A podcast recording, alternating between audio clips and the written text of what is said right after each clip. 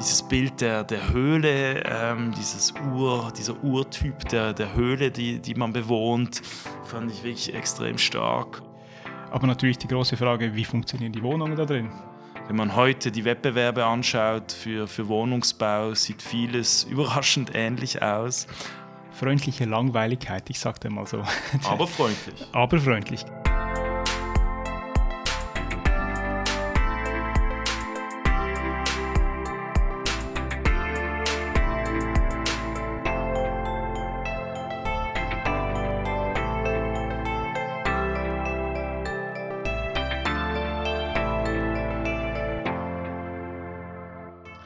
Begrüßen euch heute zu einer besonderen, auch ein bisschen einer spontanen äh, Podcast-Folge.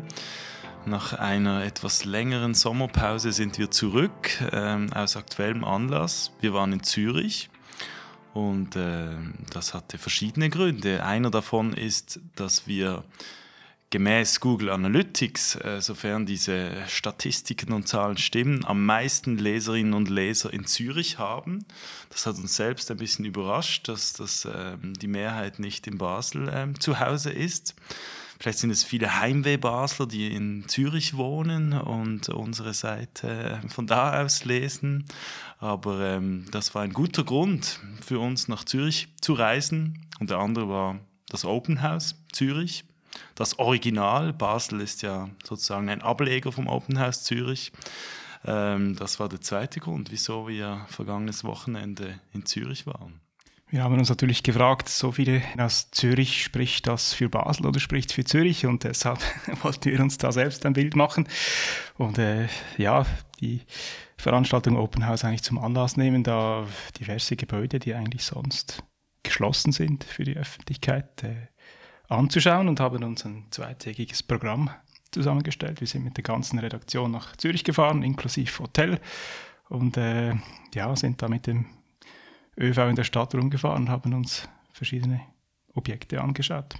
Genau, mit den Zürcher Drämmli, die blau und nicht grün sind. Aber was du gesagt hast, spricht es für Basel oder für Zürich? Ich glaube, es spricht für beide. Natürlich für die Relevanz von dem Architekturschaffen bei uns in Basel und äh, für die Neugier der Zürcherinnen und Zürcher. Vielleicht sind es wirklich auch nur Menschen, die in Zürich arbeiten und pendeln. Oder die IP-Adressen werden äh, teilweise komisch umgeleitet, das wissen wir nicht so genau. Ähm, ja, aber wir waren, wie gesagt, oder wie du schon erwähnt hast, ein Wochenende in Zürich, haben da uns das volle Programm Open House oder so viel halt an zwei Tagen möglich war, äh, zu Gemüte geführt. Und ähm, da würde ich dich gerade mal fragen, was, ähm, was ist dir hängen geblieben? Ähm, welche Bauten haben dich äh, besonders berührt? Ja, äh, ich würde gleich am besten zuerst mit der Stadt selbst anfangen als, als Basler Open House Besucher ist man sich natürlich gewöhnt, da alles gemütlich zu Fuß äh, irgendwie anzuschauen. Ja. Äh, ist eigentlich alles relativ nahe vom einen Objekt zum anderen und in Zürich, ja, also ähm, aus Basler Sicht ist es natürlich eine Großstadt, oder? so ein bisschen äh, runtergebrochen. Also äh, die Objekte sind doch relativ weit auseinander und äh, es ist nicht ganz einfach da von zu Fuß vom einen Haus mhm. zum anderen zu kommen. Also ja, mit dem Tremli oder äh, ich für die Objekte dann weiter raus, vielleicht sogar mit dem, mit dem eigenen Auto oder so, äh, wäre, wäre dann schon empfohlen, eigentlich, ja. Gut, wir haben das mit dem ÖV problemlos geschafft. Man muss einfach ein bisschen mehr Zeit einrechnen. Ja, und ja. Ähm, ja, was ich schon wieder ein bisschen gestaunt habe, auch die vielen Busse in Zürich. Ähm, wir haben, sind auch viel Bus gefahren. Äh, die Topografie, es ist halt es hat mehr Topografie, weil wir sind da bis nach, was war das, Seebach und, und dahinter Earlycon, äh, wo wir beim Wolkengespräch waren. Mhm. Also so mhm. die, die, die, die, irgendwie die Agglomeration ist gefühlt stärker Teil der Stadt wie in Basel. Ich weiß es nicht, ob diese These ähm, Sinn ergibt oder Bestand hat, aber wir waren ja dann wirklich auch weiter außerhalb, ähm, bis dann da in, am Sonntag noch in der, in der Green City, wie sie heißt, ähm, in der äh, Manek, oder heißt dort genau, diese riesige genau. Neuentwicklung. Ja, ich glaube, das mit der äh, mit dem ganzen rauf runter, das stimmt natürlich schon. Und also ich würde es auch, Basel ist jetzt, würde ich jetzt eher als, als flach wahrnehmen, obwohl das natürlich nicht ganz stimmt mit dem Münsterhügel und so, aber es ist immer noch auf sehr kleinem Raum eigentlich. Im ähm, Holz, nicht zu vergessen. Ja, natürlich, ja. Aber das, was ich gemeint habe, eben so mit, mit Autos und so, äh, ich, ich kenne jetzt die Karte nicht ganz auswendig, weil das Open House Zürich ist ja auch sehr groß, hat sehr viele Objekte und diejenigen, die ganz außerhalb sind, wenn man da eben, wie gesagt, das mit dem Tram oder mit dem Bus fährt, äh, wenn man dann ein richtiges Programm durchführen möchte, das braucht dann schon Zeit. Es braucht Zeit. Aber was ich auch interessant fand, jetzt im, im Vergleich zum Open House Basel, ähm, jetzt abgesehen von der Dimension, ich meine, Zürich ist, ist doppelt so groß und, und dann die Agglomeration ist, also ist sicher auch nochmal, hat noch eine andere ähm, Dimension, aber ähm, das Open House war nicht präsent in der Stadt. Also das erst, stimmt, wenn man dann beim Gebäude selbst war, äh, angekommen ist, war irgendwo dieser blaue Kleber. Aber ich fand in Basel, da waren überall die Plakate, gefühlt immer schon so einen, einen Monat vorher geht das los. Und ich finde, dass das Open House Basel hat in meinen Augen eine sehr hohe Präsenz, ähm, dann auch am, am, am Tag selbst oder am Wochenende selbst. Und das fand ich noch erstaunlich. Ich weiß nicht, ob das einfach an der Größe liegt. Und es war gerade noch das Zürich Film Festival, das hat man sehr wahrgenommen, fand ich. Aber das Open House, ähm, ja, habe ich jetzt abgesehen, dann, äh, wenn man direkt vor dem Haus stand, eigentlich nicht nirgends sonst wahrgenommen. Das fand ich noch interessant. Ja, es gab wirklich nur diese, diese blauen äh, fünfeckigen oder sechseckigen Kleber, äh, oder Kleberli müsste man fast sagen. Teilweise waren sie nur so 10 auf 10 Zentimeter groß, irgendwo an einer Hausecke angebracht. Aber ja, ähm, man findet sie. Also es, es, gibt eine relativ gute Website, ich glaube von, von allen Open Houses, die es so gibt, äh, wo wirklich alles schön beschrieben ist, wann Führungen stattfinden, wo sie sind, mit Adresse, Zeit etc., ob man fotografieren darf, ob es Rollstuhlgängig ist. Also mm. das ist mm. gewohnt gewohnt auf einem sehr hohen Standard, würde ich sagen. Ich glaube, es ist dieselbe Webseite wie in Basel, aber ja, genau. die funktioniert recht gut. Aber da möchte ich jetzt gerade einsteigen mit meinem Flop, dem größten Flop, bis wir, be bevor wir dann vielleicht zu den Highlights gehen vom Wochenende. Und das, das, da hänge ich gen, gen, gerade da an, im Fotografieren erlaubt und so, das ist gut als Information. Aber bei einer Wohnüberbauung möchte ich eigentlich wissen vorab, ob ich in eine Wohnung komme oder nicht. Also Unbedingt, also, ja. Ein Wohngebäude von außen betrachten ist je nach Fassade interessant, aber eigentlich die, die Qualität kann man erst im Inneren beurteilen, wenn man wirklich in einer Wohnung steht. Und das ist ja das Tolle. Open House heißt für mich, dass die Türen auch offen sein sollten, ja, dass die, die, die, die, Häuser sich öffnen. Und da gibt es dieses Trigondorf von Justus da hinten, Ende der 60er Jahre äh, gebaut, an der Heulstraße so, so eine recht eigenartige Überbauung. Ähm, er hatte da so eine, eine, wie soll ich das sagen, eine Manie für das, äh, für das Dreieck, das gleichschenklige Dreieck und hat da wirklich eine, eine spannende Bebauung äh, aus mehreren Häusern in den, in den Hang gebaut, in die Topografie. Ähm, und da wusste man im Voraus nicht, kann man eine Wohnung besichtigen. Das hat nichts ge dazu geheißen und das war ziemlich überrannt am Samstag. Also die Führung, das waren ja, gegen 100 Leute, ähm, die da waren und dann so eine äh, nicht überforderte, aber eine, eine, eine Führerin, die das, glaube ich, nicht ganz erwartet hat, das große Interesse an dieser eigenartigen ähm, Architektur aus den späten 60er Jahren. Und da war es dann recht enttäuschend, dass wir, dass wir eigentlich ein bisschen zwischen diesen Häusern äh, so herumstehen konnten, was man auch sonst äh, jederzeit eigentlich kann. Und klar, man hatte noch ein paar weitere Informationen. Sie hat sich vor allem mit der Farbgebung auch oder mit der Fassade befasst, äh, die so ein bisschen am Ausbleichen ist. Oder es wird sicher mal wieder Zeit, die Fassade äh, zu, zu, zu renovieren. Aber das war schon enttäuschend. Wie hast du das erlebt? Ja, natürlich. Also ich meine, es ist schon ein Ereignis, den Außenraum so wahrzunehmen.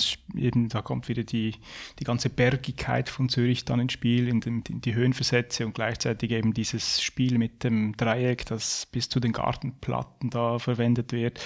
Aber natürlich die große Frage, wie funktionieren die Wohnungen da drin? Ja. Ist das, wie, wie kommt man rein? Wie bewegt man sich? Wie ist mhm. überhaupt der ganze Raum? Und das, man konnte so zu den Fenstern reinschauen, aber das war auch irgendwie ein bisschen mhm. unangenehm.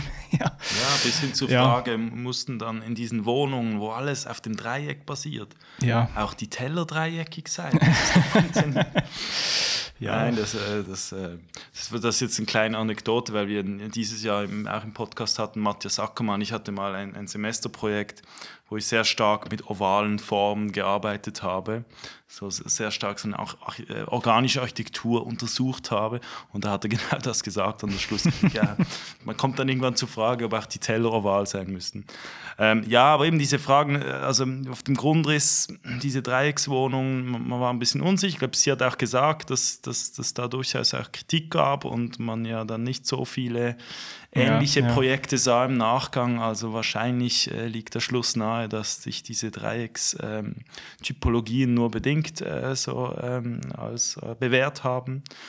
Ähm, ja, trotzdem, es war interessant, aber natürlich, wenn man so ein Wochenende hat und beschränkt Zeit, war es ein bisschen enttäuschend. Da hätten wir lieber etwas anderes angeschaut äh, während dieser Zeit. Ja, es gab ja auch noch ein zweites Objekt, das eigentlich nur, man konnte zwar rein immer das, das Treppenhaus anschauen und ich glaube den Velokeller oder so, das von... Und die Einstellhalle. Und die Einstellhalle, genau, von äh, die Wohnhäuser Sandacker, ähm, von Steibgemügschwende Kibbutz. Ja, das war auch etwas, etwas enttäuschend, ja. Ja, dafür war im, im, Treppenhaus natürlich schon ein Feuerwerk an Farben und äh, Materialien. Man kam rein, das war alles golden gestrichen. So. Also es hat, mir, es hat mir trotzdem gefallen und ähm, man hat da dann dafür ein sehr, sehr schönes Booklet bekommen, das die, die, die Architekten extra vorbereitet haben. Und ähm, da hatte man viele Fotos auch von den Innenräumen. Ich glaube, die Wohnungen, die sind auch, also zumindest was die Materialisierung anbelangt, auch gar nicht so spektakulär. Natürlich hätten wir gerne trotzdem die eine oder andere angeschaut. Ähm, also da würde ich jetzt sagen, okay, es, es, es, man konnte immer in die Treppenhäuser, das ist auch immer interessant, wie die funktionieren und wie sie materialisiert. Dieser rote Handlauf, der da, der da dann auch wieder bei den Balkonen vorkommt. Aber trotzdem, ja, du hast schon recht, das ähm, leise Enttäuschung war trotzdem da. Ja, ich finde es auch immer spannend bei, bei solchen Gebäuden, die wirklich mit der Fassade spielen, mit dem Bild vom Straßenraum her, irgendwie, wie wird das nach innen transportiert? Merkt man da was davon oder sind es dann jetzt blöd gesagt nur 0815 Wohnungen, die möglichst allen passen, möglichst mhm. immer funktionieren? Da haben wir, glaube ich, auch noch ein paar andere Objekte, äh, die so mit dem Innen und Außen spielen oder eben nicht. Mhm. Ähm, ja, genau. Ja, da natürlich noch dieser, dieser ähm, leise ähm, humoristische Schnauzer, der da in der, in der Brüstung, Treppenbrüstung äh, eingefräst ist. Das äh, finde ich auch immer ähm, äh, interessant, wenn so auch Humor ein Thema ist in der Architektur. Und was mir da noch geblieben ist, äh, dieser entspannte Umgang mit der Kompaktfassade. Ja. Also ich glaube, es war da wirklich auch das Thema Low Cost und ähm, wir haben im Studium gelernt, dass die Kompaktfassade ein No-Go ist.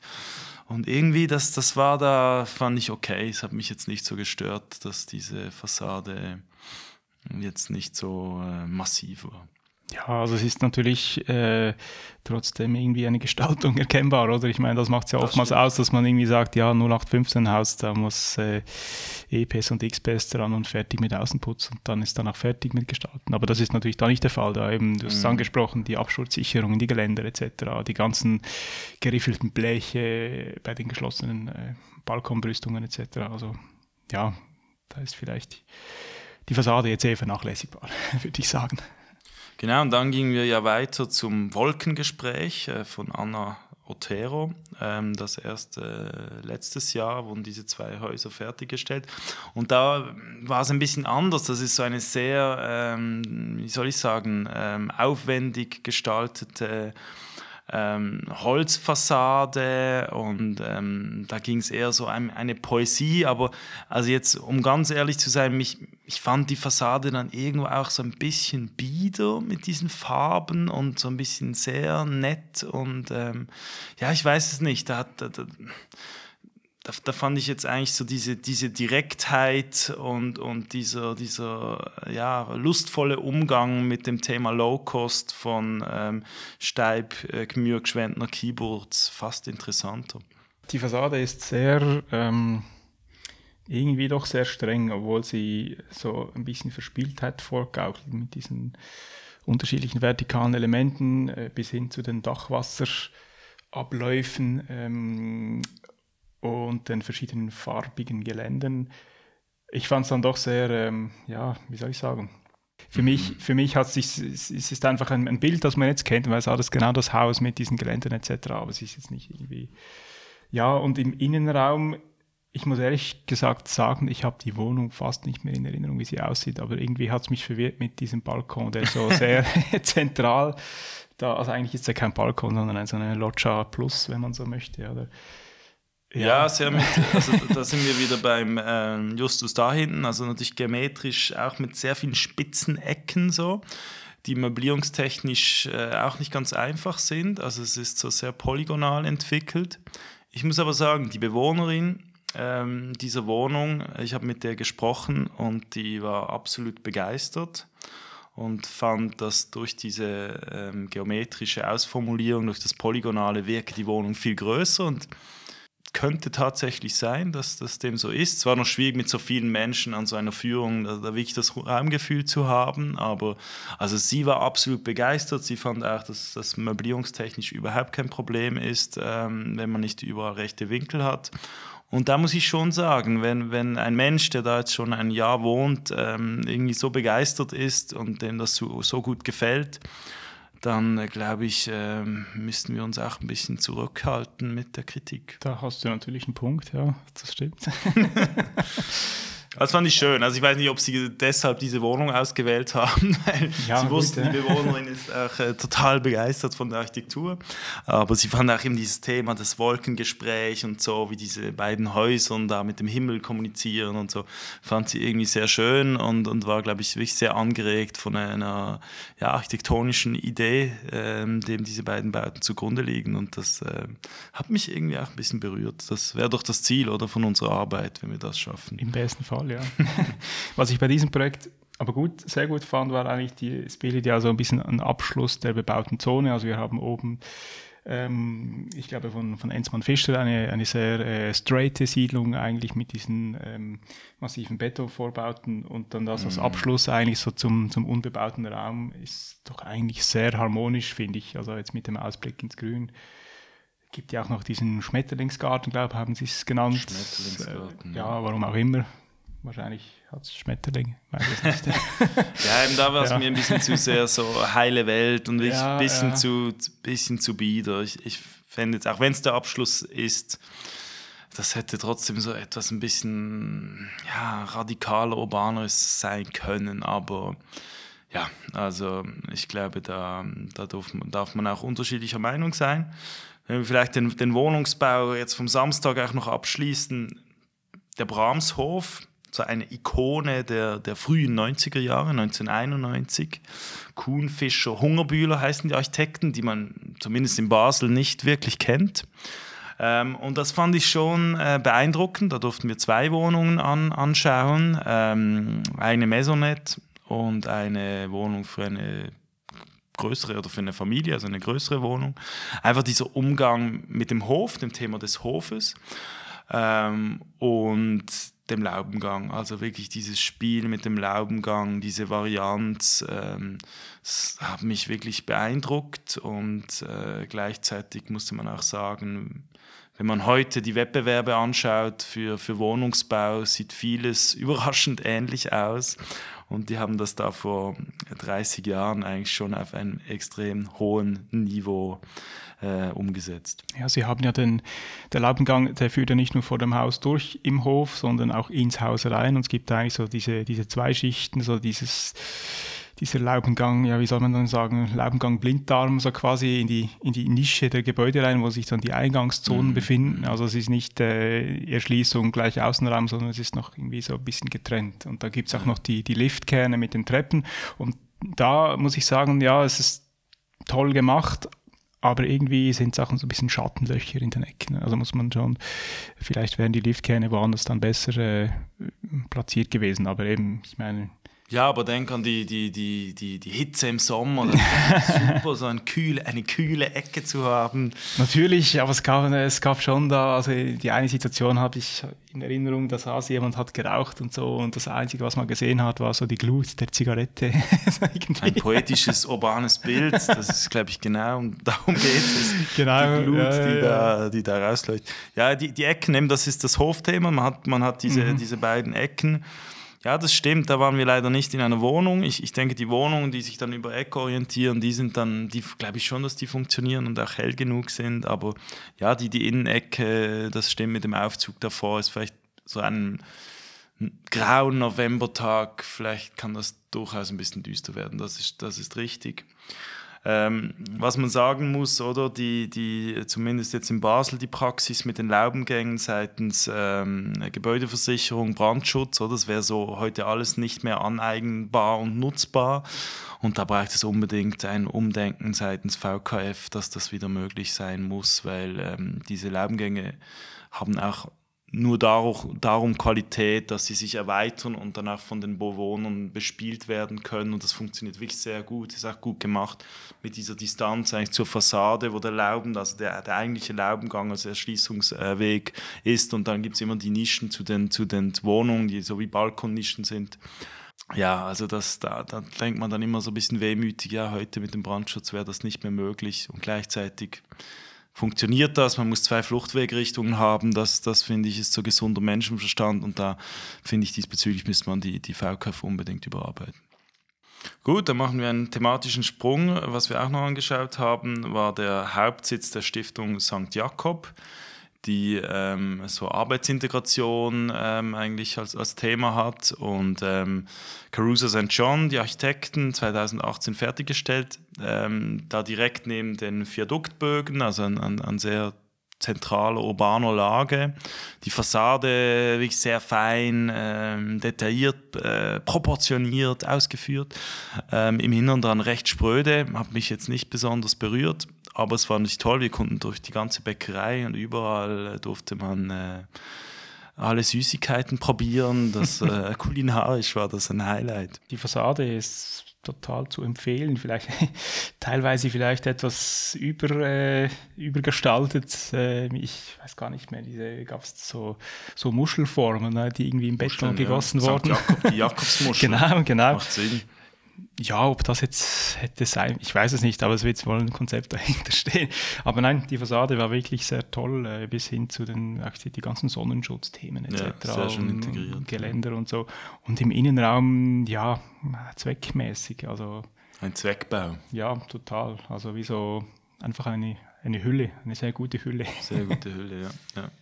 Und ähm, ja, da haben wir uns auf Instagram einen kleinen Scherz äh, erlaubt in der Story und äh, haben von Zürcher Leckerli geschrieben. Dabei war es natürlich die Dirkel, oder? Aber wir haben uns ein bisschen lustig gemacht, weil diese Dirkel, also die sind schon, wir konnten die da frisch probieren, noch warm, dann sind sie auch noch ein bisschen weich. Das ist natürlich äh, sehr selten, dass man das kann. Aber danach, also ich finde, die sind einfach trocken und ein bisschen langweilig. Sie schmecken gut nach Honig und so, aber also die Basler Leckerli kommen die bei weitem nicht dran. Ja, lass die mal zwei Tage liegen. ja, trotzdem, das ist wirklich eine ganz andere Komplexität an, äh, an Gebäck, aber, aber gut, jedenfalls hat dann äh, unser Basler Kantonsbaumeister diese Story gesehen und hat sich gerade geschrieben, das sei, das sei ein Tirkel und nicht Leckerli. ähm, also wir wurden da sofort korrigiert für unseren kleinen Scherz, aber Recht so. nein, nein, das, das ist schon der, der, der Zürcher Stolz, diese Tirkel ich muss sagen, da, damit werde ich nicht warm, aber trotzdem, es war, war schön, diese Produktion zu sehen, die Fall, verschiedenen ja. Model, äh, mit denen die da Motive erhalten und so. Das ist natürlich äh, ein schönes Thema. Und dann vielleicht noch weiter, was wir auch angeschaut haben, was jetzt auch so ein bisschen außerhalb von unserem Wohnungsbauschwerpunkt war.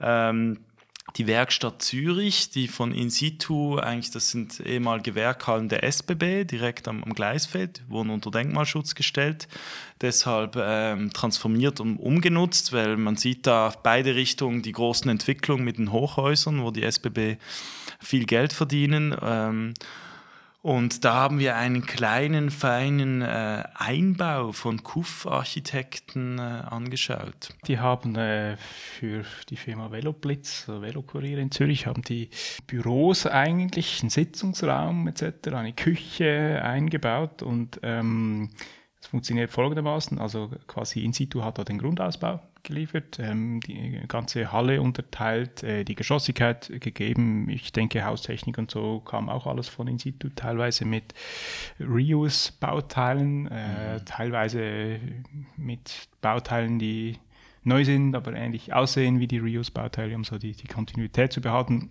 Und der KUF-Architekten hat dann einfach äh, die, die Einbauten quasi gestaltet und mhm. äh, entworfen. Genau.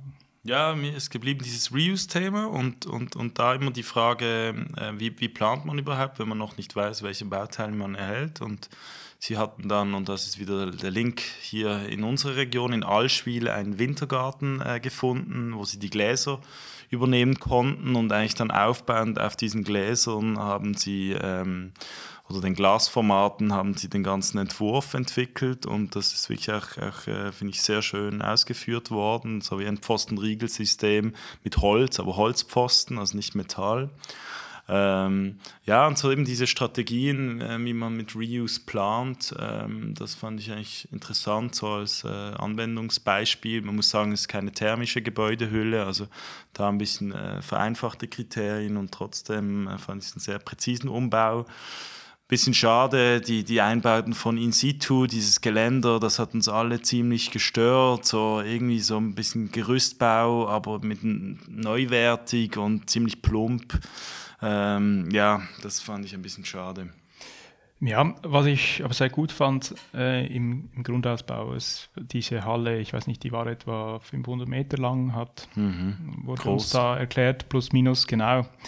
Da wurden ja früher so Züge gewartet, hat es alte Gleise drin etc. Und äh, da war die Frage, wie, wie unterteilt man die, damit man das irgendwie noch mitbekommt, wie lang die Halle ist. Und die Denkmalpflege hat da, ähm, soweit ich mich erinnern mag, die Vorgabe erstellt, dass so die, die Türen äh, so raumhohe Oblichter haben müssen in die einzelnen Abteile rein, dass man wirklich noch in die Tiefe oder in die quere Tiefe der Halle, dass man das noch sehen kann. Und das hat mir eigentlich recht gut gefallen. Ja. Da ja doch eigentlich die, die, die Halle sonst in der Quere wirklich völlig geschlossen ist durch die Schotten und das wäre natürlich schade gewesen. Und ja, dieser Input der Denkmalpflege ist wirklich gut, ja, muss ich Ein sagen. Hoch auf die Zürcher Denkmalpflege. Ein Hoch auf die Zürcher Denkmalpflege, genau. Ja, nein, das äh, ja, finde ich auch. Das hat äh, räumlich gut funktioniert und ähm, es ist wirklich eine, eine Werkstatt. Also das ist nicht irgendwie Gundeldingerfeld, das ist nicht Gewerbe, auch produzierendes Gewerbe. Also es ist nicht so jetzt eine öffentliche, es wird nicht so ein öffentlicher Ort werden, aber natürlich super zentral in Zürich und äh, ja, spannend, wirklich spannende, spannender Beitrag zum Thema Transformation. Dann am Sonntag, wenn wir da weitergehen, ähm, ging es zum Auftakt hoch hinaus. Und zwar in die Räumlichkeiten unseres Berufsverbandes, dem SIA. Das SIA Hochhaus ähm, mit einem wunderbaren Blick von der Dachterrasse über ganz Zürich, ähm, über den See bis in die Alpen. Wie hat dir das gefallen? Ja, so und so. Also wir haben es auch ein bisschen kontrovers diskutiert nach unserem Besuch. Eigentlich so, wie es jetzt dasteht, ist äh, es ist natürlich sehr formell mit diesen äh, Stützen, die sich da polygonal ähm, auch in der Fassade abbilden etc. Ähm, dagegen wäre eigentlich nichts einzuwenden. Es ist ein, ein Entwurfsentscheid, das so zu machen. Wenn man aber natürlich bedenkt, was vorher da stand, so ein zeitloses Gebäude, ähm, das jetzt eigentlich so nicht wiedererkennbar ist, äh, ja, stellen sich natürlich irgendwie Fragen. Ich, die Frage, ob man das gegeneinander so, so aufwiegeln soll, aber ich glaube, wir wären nicht schlecht bedient gewesen mit dem Projekt vorher. Ja, das, das, das mag sein. Ähm, ich habe nicht gewusst, dass sie eigentlich diese Skulptur von Brancusi sehr direkt ähm, referenziert haben. Äh, mit, dieser, mit dieser Fassadengestaltung. Und ich meine, es war ein Wettbewerb, offensichtlich hat das die Jury überzeugt, äh, das muss man auch immer respektieren. Aber diese Analogie war vielleicht schon ein bisschen zu, äh, zu direkt und, und so jetzt im Rückblick, äh, wenn man eben den, den ursprünglichen Bau mit dieser Außenwendeltreppe sieht, ist das fast wieder zeitgenössischer oder eben zeitloser als jetzt diese, dieser Umbau, der nicht so zeitlos ist.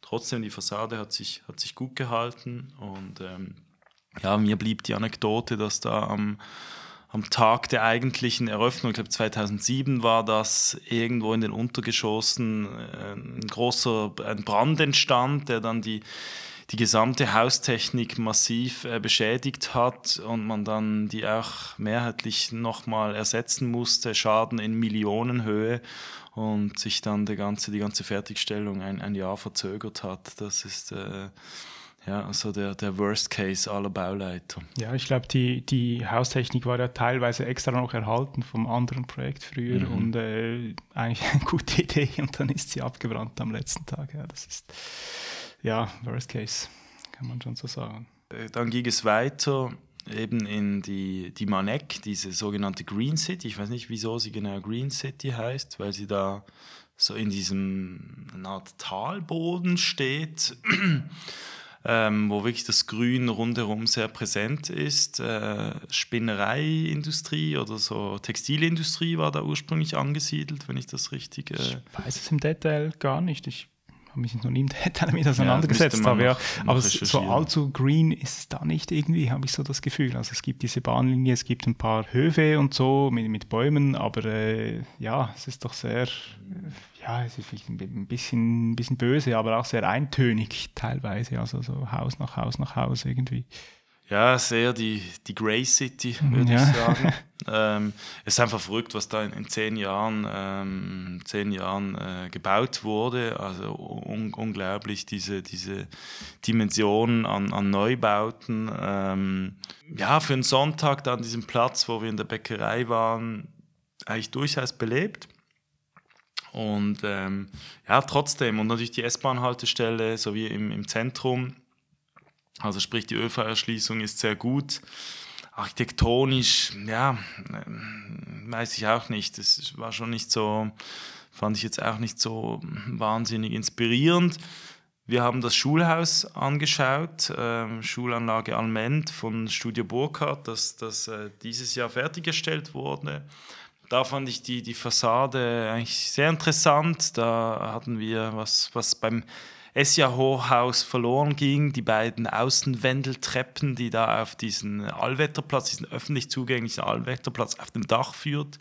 Das fand ich schon äh, eigentlich eine recht starke äh, typologische äh, Formulierung. Ja, ich würde auch sagen, also das Schulhaus ist vielleicht ein bisschen die Ausnahme im, im Quartier, so diese sehr, ähm, ja, freundliche Langweiligkeit, ich sagte mal so.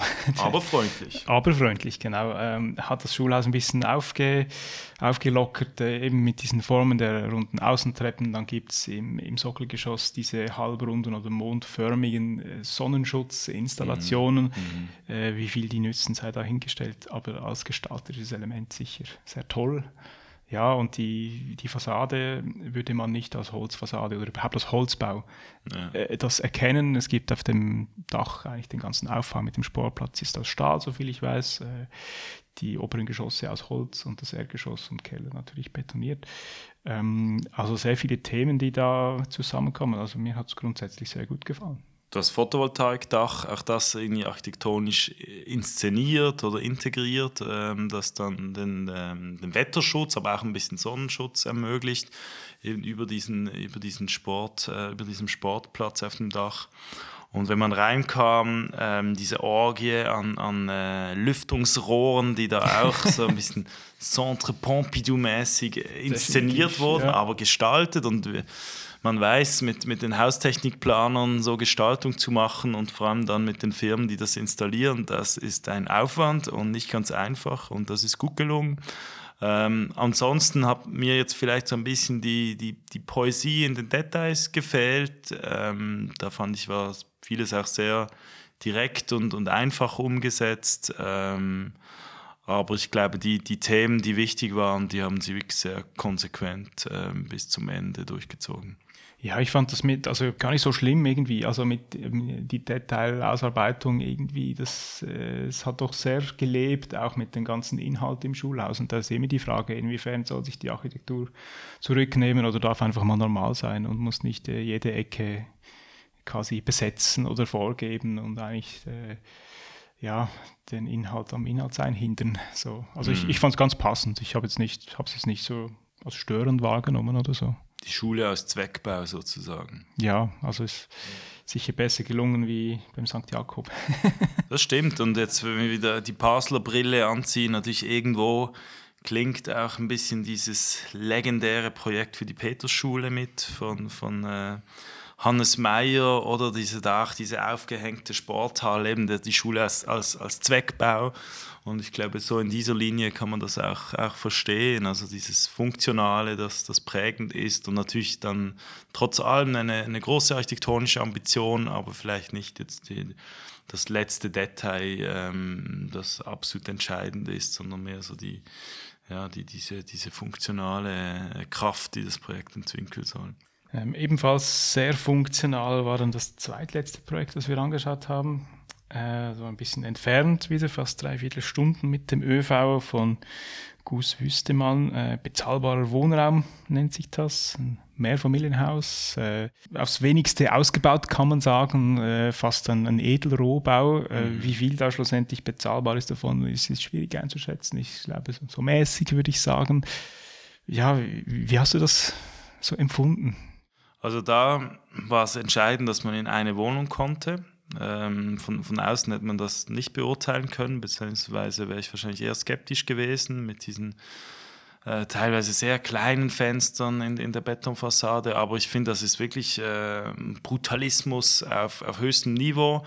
Äh, in der Wohnung wirklich dieser durchgesteckte Wohnraum, dieses Skyframe-Fenster, die man komplett eigentlich in die Wand schieben kann und, und dann einfach diesen offenen Raum hatte, der jetzt in dieser Wohnung auf direkt auf das Fußballfeld ähm, den Blick freigab, wo gerade ein Spiel stattfand. Also irgendwie grandiose Kulisse und auch diese Küchennische, ähm, ja, es hatte so Höhlencharakter. Also ich fand das wirklich so die, diese, dieses Bild der, der Höhle, ähm, dieses Ur, dieser Urtyp der, der Höhle, die, die man bewohnt, fand ich wirklich extrem stark und, und ähm, ja, mit einer Konsequenz auch äh, ausgeführt ähm, in der Materialisierung ähm, und in den Details äh, bis zum, zum Sonnenschutz, der sich dann so beim Balkon dieser, dieser Holzrollladen äh, einfach über den Balkon legt, wie man das aus Südeuropa kennt. Ähm, das fand ich schon ziemlich toll. Ja, mir war es etwas zu, zu höhlig, wenn man das so, so sagen kann. Also der Innenraum steckt sich ja durch und die Räume gehen dann so, so lateral ab vom, ja. vom Innenraum, die Küche in einer Nische, hast du glaube gesagt. Und äh, ja, es, die Fenster waren wirklich klein und irgendwie mich hat's, ich hätte mir ein bisschen mehr Licht gewünscht, auch mit dem sehr dunklen Beton, aber schlussendlich ja, also ich glaube, es erfüllt den Zweck und äh, mhm ja, eben ganz einfache Details. Also es gibt nicht mal äh, Fensterbänke außen. Es, mit, mit Flüssigkunststoff ist da einfach eine Fensterbank gebaut, gestrichen, wie auch immer, ja. Ja, vom Volumen außen fand ich es vielleicht eher schwierig. So. Es ist eben eine fast geschlossene Fassade überall. Es könnte ja auch ein Industriebau sein, wenn man es nicht wüsste.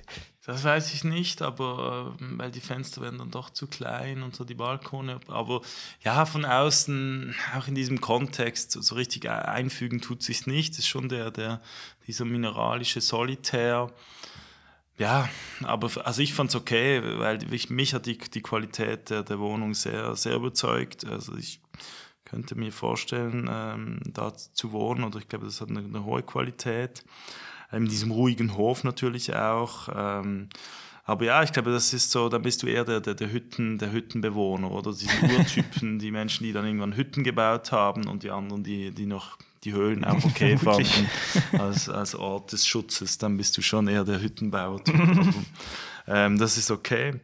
Ja, und dann der, der, der Abschluss, ähm, ein Projekt ähm, aus den 50er Jahren, also nichts zeitgenössisches, ich habe es nicht gekannt, den Architekten sehr wohl, einer der wichtigsten Architekten, Schweizer Architekten des, äh, des vergangenen Jahrhunderts, Ernst Giesel.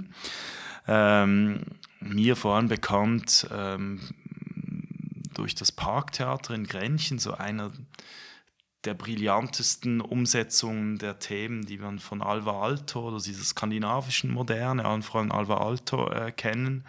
Und da haben wir das Atelierhaus an der Wurstraße ähm, 8 und 10 ähm, besichtigen können. Ähm, was ist dir da geblieben? Das Gebäude besteht ja grundsätzlich aus zwei Teilen. Es gibt eigentlich den, den Wohnteil, wenn man so will. Äh, da konnte man die, das oberste Geschoss besichtigen. Da gab es verschiedene Ateliers für Künstler, Künstlerinnen. äh, mit Dachschräge. Ähm, die Wohnungen drunter konnte man leider nicht besichtigen. Das wäre interessant gewesen, ähm, die als, als Geschosswohnungen ohne Dachraum zu sehen. Und dann den Anbau vom Gebäude ähm, eher ein bisschen industrieller ähm, in der Erscheinung und Architektur. Im unteren Geschoss, ich glaube, vier oder fünf Ateliers durchgesteckt, auch zum Hof rückseitig und im oberen Geschoss via Laubengang ähm, Ateliers äh, mit dem mit dem Schettdachraum eigentlich. Und eine Galerie. Genau. Ja, also der, der vordere Teil, da, da, muss man noch ergänzen, zu oberst sind auch Atelier, vier Atelierräume, die dann immer über ein, ein Nord- oder ein, ein besonderes Tageslichtfenster äh, verfügen, halt wirklich als, als Atelierraum, ähm, ein großes Fenster haben ähm, und, und dann eben dieser, dieser Bau in, der, in die Tiefe der Parzelle mit diesem Schettdach, wenn man so will, immer mit den, mit den Nord, mit den Nordfenstern. Äh, zwei übereinander gestapelt. Typologisch fand ich es wirklich extrem, also typologisch räumlich extrem clever umgesetzt. Also ich fand das sehr, sehr toll, vor allem die oberen Ateliers, wo man dann noch auf diese Galerie hochkam, erschlossen über einen Laubengang. Also da ja, hat, hat Ernst Giesel schon früh in, in seiner Karriere, ich meine, der war da wo das gebaut wurde, ähm, gerade mal 30 Jahre alt, also bewiesen, wie, wie, ja, wie, wie gut er, wie ein, was für ein guter Architekt er ist. Äh, man muss sagen, das ist eine, eine Künstlergenossenschaft, also die haben das wie so sozusagen als Selbsthilfe sich gebaut, ein Thema, das wir heute immer noch kennen, günstige, günstige Wohn- und Arbeitsräume für Menschen aus der Kreativwirtschaft und ähm, funktioniert bis heute so. Ähm, ich habe da auch mit einem Künstler ähm, gesprochen, der da jetzt zur dritten Generation gehört und, und sein Atelier hat ähm, und der das extrem schätzt, diese Qualitäten ähm, von diesem Ort und diesen, diesen Atelierräumen. Er hat gesagt, früher haben fast alle dann auch im Atelier, auf der Galerie zum Beispiel auch geschlafen und sich irgendwie noch Duschkabinen eingebaut. Ähm, wirklich so in einem Verständnis, einem Bohem-Verständnis, dass es bourgeois ist, wenn man irgendwie noch separat eine Wohnung hat. Ähm, also und äh, das wurde dann irgendwann mal von der, von der Behörde ähm, kritisch beurteilt und, und verboten, dass das auch als Wohnen dient, abgesehen von den eigentlichen Wohnungen im Vorderhaus. Ähm, und trotzdem, der Spirit ist immer noch da. Also ich fand das wirklich so sehr spürbar. Man konnte fast in alle Ateliers äh, reingehen. Ähm, Nein, wirklich eindrücklich habe ich nicht gekannt. Also ich finde programmatisch eindrücklich. Ich glaube, so etwas äh, oder so ein Projekt. Also es gibt ja auch zeitgenössische Beispiele, aber in vielen Städten ist das ein Thema. Eben auch einfach grundsätzlich die Verbindung Wohnen und Arbeiten. Es müssen jetzt nicht unbedingt Künstler sein, aber ähm, ja, wirklich eine extrem tolle Umsetzung, auch Materialisierung, Details auch da so ein bisschen dieses altomäßige äh, Sichtbackstein, ähm, äh, Klinkerböden, ähm, diese Holztüren, das hat mich schon auch an Skandinavien erinnert, aber äh, ja, sehr, sehr überzeugend umgesetzt. Also fand ich wirklich einen, einen tollen Abschluss unseres Open House Wochenendes in Zürich. Definitiv, ja. Ich glaube, den kann ich nur anschließen. Es waren, waren zwei intensive Tage viel gereist. Ich glaube, 22 Kilometer bin ich gelaufen. Ich habe mal nachgeschaut. Oh, nicht schlecht. genau. ein Halbmarathon. Ja, trotz Tramli und Bus. ja, es lohnt sich definitiv ähm, hin und wieder über den Tellerrand der Nordwestschweiz hinaus zu blicken und ähm, Zürich ist natürlich unglaublich dynamisch. Ähm, da wurde in den, jetzt, in den letzten Jahren enorm viel gebaut und ähm, ich glaube, wir haben da einen tollen Mix aus eben zeitgenössischer Architektur, aber dann auch älteren Projekten wie eben diesem Atelierhaus von Ernst Giesel über das wir zuletzt gesprochen haben. Da ähm, muss ich noch ganz kurz einen ähm, kleinen Hinweis geben. Es gibt ein sehr schönes Buch über diese ähm, Arbeiten und Wohnen Baugenossenschaft Wurstraße 810 im Scheidecker Spieß ähm, Verlag erschienen. Das konnte man da auch kaufen, das habe ich natürlich gemacht und es lohnt sich wirklich sehr. Es ist ein sehr schönes Buch, äh, auch die Architektur ähm, Geschichte schön aufgearbeitet von Bruno Mauer mit tollen Fotografien und Plänen. Also ähm, ja, lohnt sich unbedingt, dieses Buch anzuschauen oder zu erstehen. Ähm, Genau, ja, Zürich ähm, ist definitiv eine Architekturreise wert, ähm, auch wenn die Distanzen ein bisschen größer sind, um vom einen Projekt zum anderen zu kommen. Und ob es jetzt auf dem Niveau von Basel ist, darüber können wir uns in einer anderen Podcast-Folge äh, äh, streiten, aber ähm, definitiv ähm, war es interessant und inspirierend. Liebe Grüße nach Zürich. Äh, wir sind gespannt, ob auch mehr Menschen in, in, in, in der Limmerstadt äh, diese Folge hören. Theoretisch müssten sie es. Eigentlich schon. Oder ob es eben eher jetzt ein bisschen ein Teaser ist für alle Baslerinnen und Basler, auch mal wieder einen Architekturausflug nach Zürich zu planen. In diesem Sinne, ähm, ja, verabschieden wir uns. Ähm, es wird sicher bald wieder weitere Podcast-Folgen von unserer Seite geben und freuen uns, wenn ihr uns da wieder zuhört.